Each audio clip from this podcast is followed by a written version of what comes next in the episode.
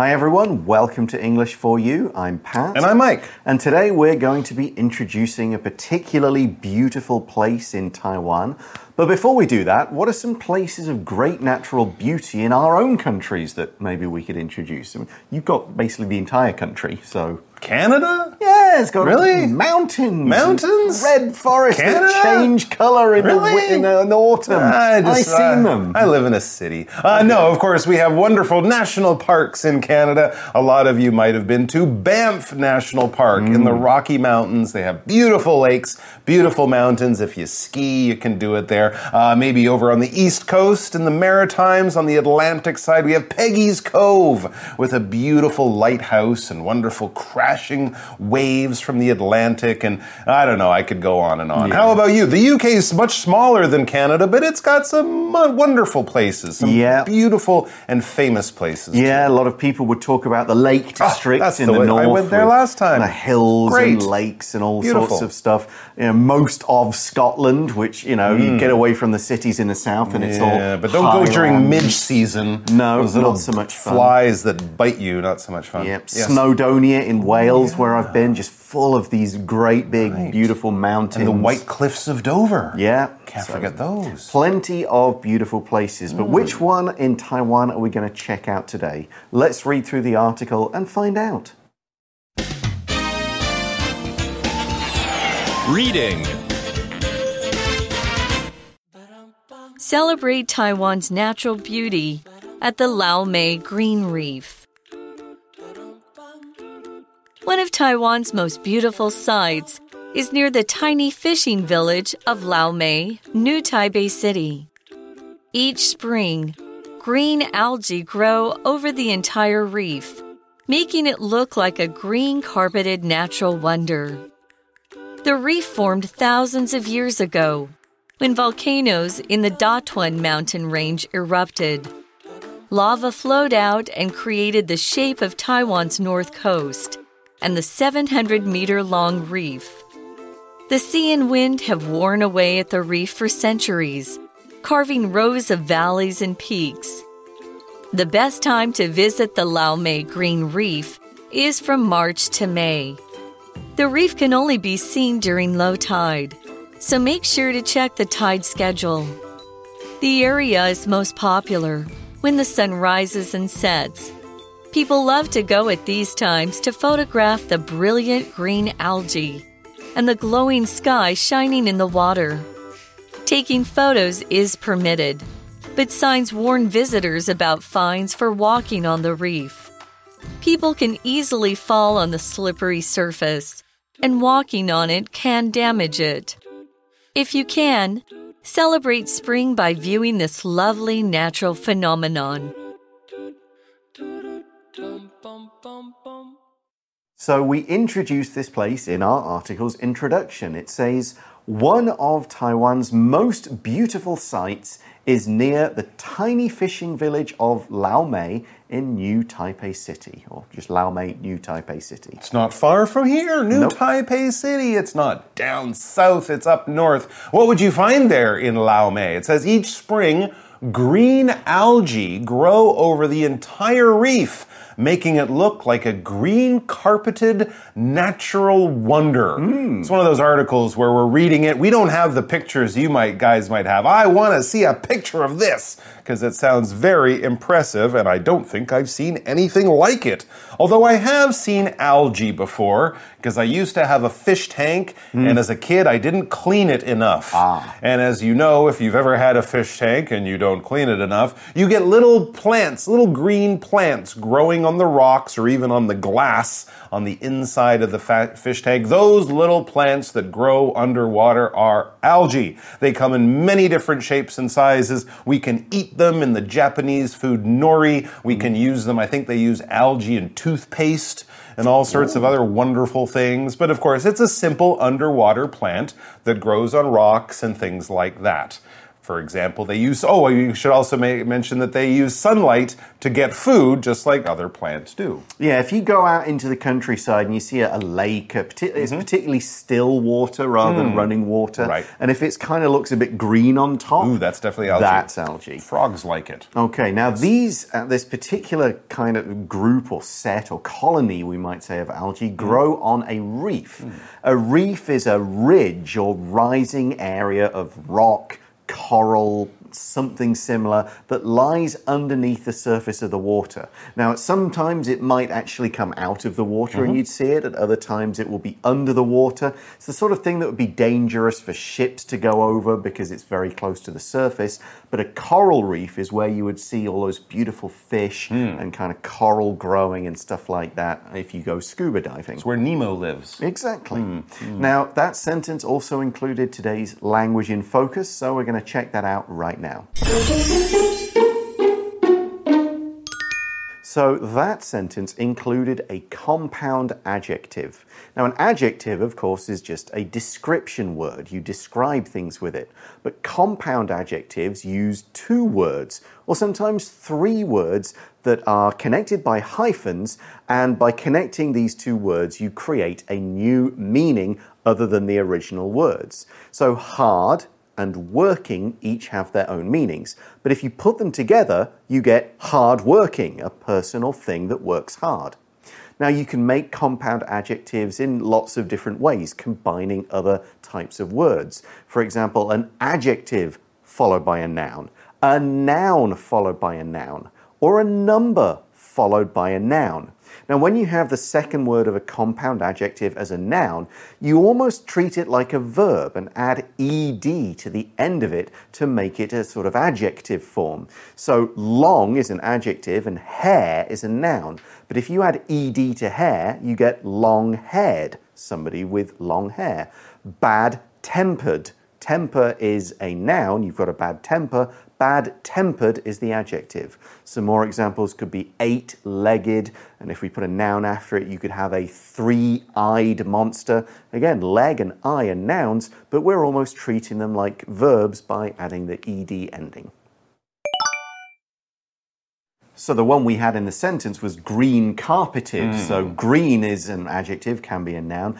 Carpet is definitely a noun, hmm. but we make carpeted, green carpeted, to mean it looks like a green carpet. We also describe it as a wonder. That's right, a wonder of nature. And you might have heard of the, the seven wonders of the world back mm-hmm. in the old days, the pyramids and things like that. A wonder generally is just something that makes people go, wow, or make people almost believe that it's not true. How can that be? It's just too incredible. How tall is that building? How big is that airplane? How huge is this desert? It's almost beyond belief. It's almost hard to understand, and it's definitely something people will know about, will travel to see. It'll be quite famous around the world because it's really incredible. It's quite a wonder. For example, the Concorde supersonic airliner was a wonder of 1960s technology. You could fly from London to New York in like three hours or something. You can't even do that today. It's a wonder of technology. So we learned that this uh, Laomei is a reef, and we learned the reef formed thousands of years ago when volcanoes in the Datun, I think that's how you say it, mountain range erupted. Now, I've got a couple of words here today which are very connected. Volcano, a noun, is a fiery mountain. It's an alive mountain that will sometimes put out smoke, fire, whatever. That's right. And when it is putting out smoke or fire or whatever, it is erupting. When something kind of blows up or bursts or something, especially when it shoots out of the top very much like a volcano does. Some volcanoes look kind of like mountains, like mm-hmm. Mount Fuji. You have those other ones in Hawaii that are more like lakes of fiery hot lava. But whenever they're spurting or shooting things out, whether it's flame or burning rock or gas or smoke, it's erupting. So we're also talking about sort of a violent explosion out of something. We can also use erupt maybe to talk about someone's anger, mm. right? His anger erupted, or someone, the audience, erupted in laughter when the comedian was telling jokes. It's sort of like bursting out or shooting out with great force. Hmm.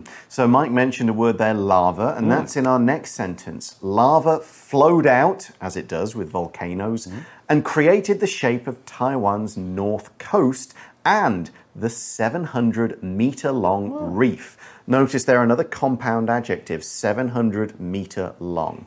Now, lava is molten stone. It's stone that is so hot it's taken on liquid form. We use lava when it's outside the volcano. Hmm. When it's inside, we use another word, magma. Mm-hmm. Absolutely. And the article continues The sea and wind have worn away at the reef for centuries, carving rows of valleys and peaks. Yes, that's true. A lot of volcanoes helped to form Taiwan, but most of those volcanoes have died away. They don't erupt anymore. So all of this happened a long time ago. And as you know, over thousands and hundreds of thousands or millions of years, even mountains, even hard things like stone will wear away. This is the reason we have that beautiful Queen's Head uh, up also on the North Shore. Wind and water has worn away at the rock to give it the shape of a head and a neck. And every time you pick up a rock from the bottom of a river or a lake or at the ocean, you might notice how smooth and round it is compared to other rocks. That's because the action of the water, the sand, the wind has worn away, has sort of smoothed something out, taken away the sharp edges, and changed it slowly over time. Mm-hmm. And in that way, the wind and water have carved all these sort of ridges and high points and low points and peaks and valleys in the Laomei Green Reef. Let's look at the word carve right now. Now, to carve is to cut, and it's often to cut deeply. We might think of carving as using a tool, like you might carve meat or carve a face in a pumpkin around Halloween. And we often carve things to create a shape.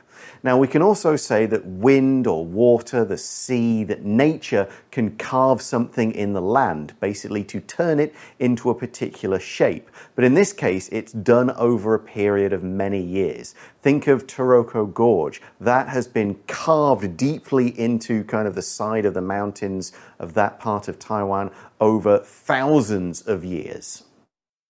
But why read about the Laomei Green Reef when you can visit it? That's a very good question. And why visit it at any time of the year when you can visit it at the perfect time of the year? Hmm. Or as the article says, the best time. The best time to visit the Laomei Green Reef is from March to May. So as luck have it, has it, you can still make it during the best time of the year. Right, but you have to visit not only during the right month, Okay. but at the right kind of times of day. Oh.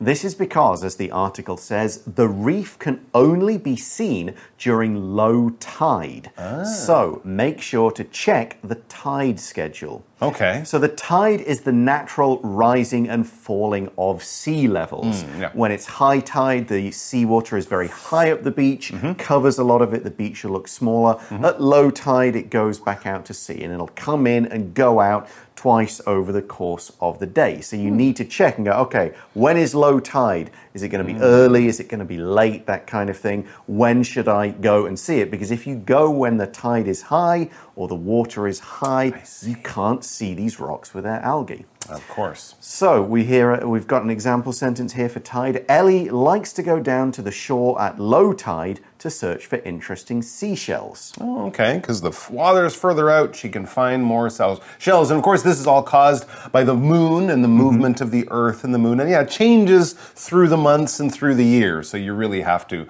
look it up if you want to get accurate information. It says the area is most popular when the sun rises and sets. That's true. I hmm. guess low tide could be in the middle of the night. Mm-hmm. So you don't want to go then. But if you can find a time when low tide is right around either early in the morning when the sun is rising or late in the e- afternoon, early evening when the sun's going down, it will be perfect. It takes a little bit of luck. Yes. A little bit of planning. Yes, Yeah. you don't just show up. No. And why at these times? Well, the article says people love to go at these times to photograph the brilliant green algae and the glowing sky Oh, shining in the water.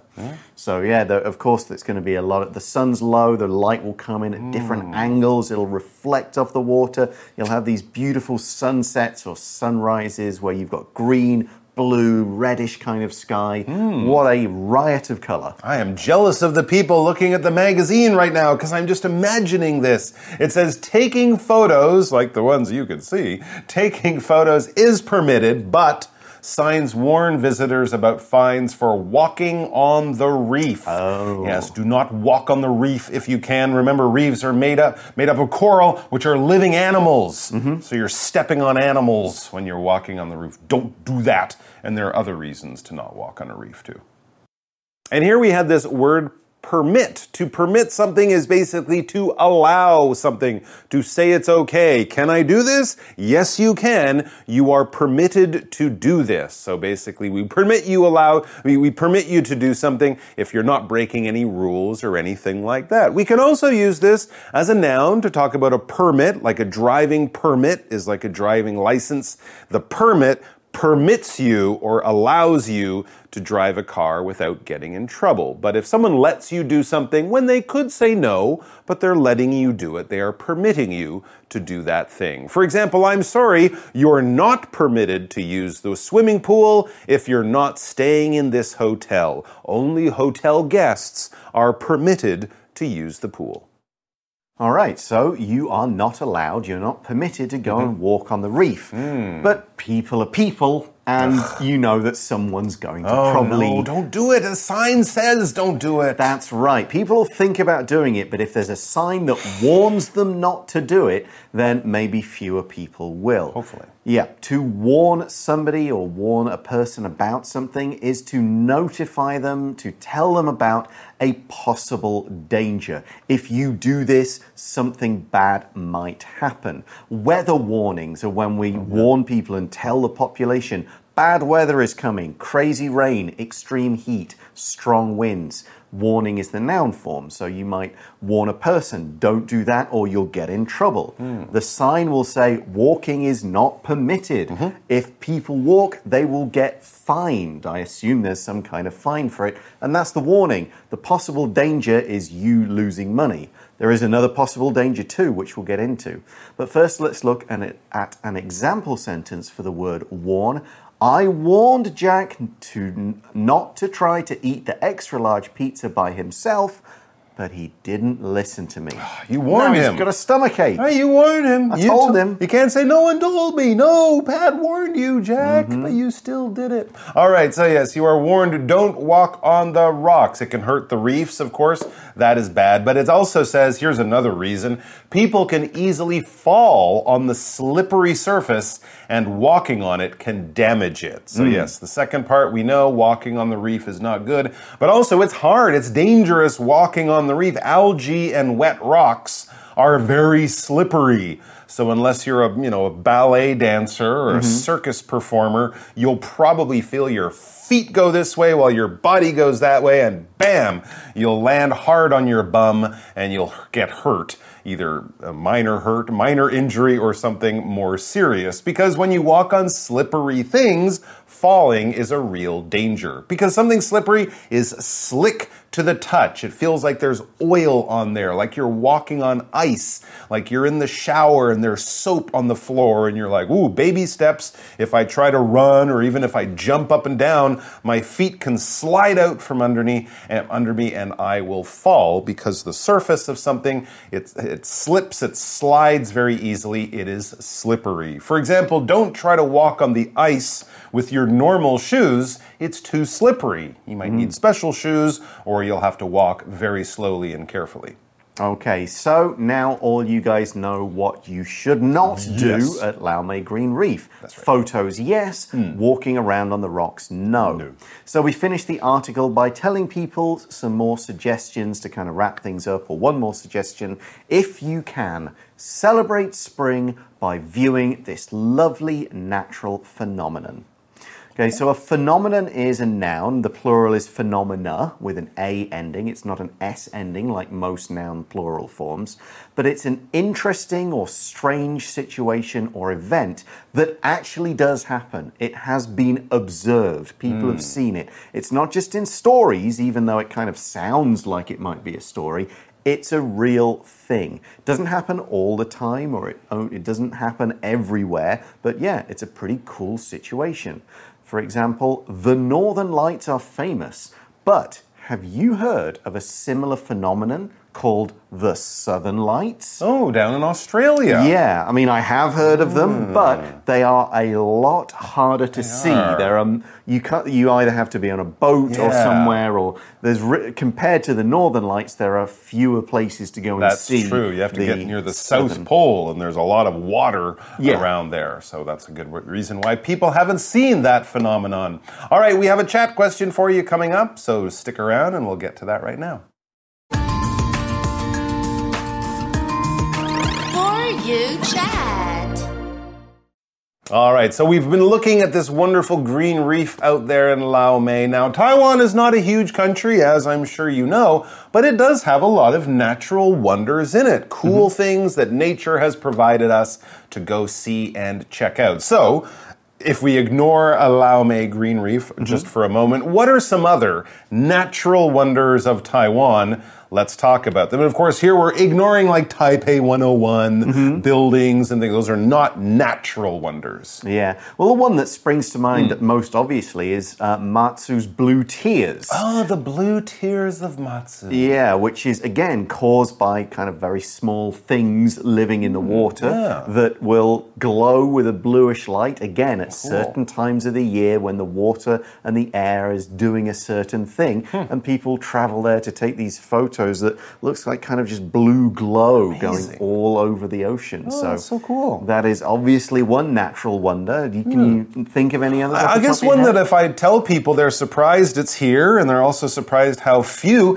Um, on Green Island, there is a saltwater hot spring. Oh, yeah, and I think there's only three in the world, and one is in Israel, and the, the other two are in like desert places. Okay. where you'd expect to kind of find salty water. But uh, here in uh, Taiwan on Green Island, I think one of three saltwater hot springs, the only three in the whole planet. So I thought, always thought that's kind of cool. That is pretty cool. That'd be something to go and check out. What are some other natural wonders that you guys can think of? Talk about them, and that's all the time we have. Thanks for watching, everybody. For English for You, I'm Pat, And I'm Mike. and we'll talk to you again soon. Bye bye. Take care. Vocabulary Review Wonder. Taipei 101 is a wonder of a building. It's the tallest building in Taiwan. Tide. Let's move our stuff away from the water. The tide is coming in. Permit. Sally's mother wouldn't permit her to go camping because of the bad weather. Warn. Jessie warned her daughter not to go to the beach when the typhoon came. Slippery. Be careful. I just mopped the floor, so it's a little slippery. Phenomenon. Each April to September, people visit the Matsu Islands to see the blue tears phenomenon. 智慧小补帖。 algae, reef, volcano, erupt, lava, carve,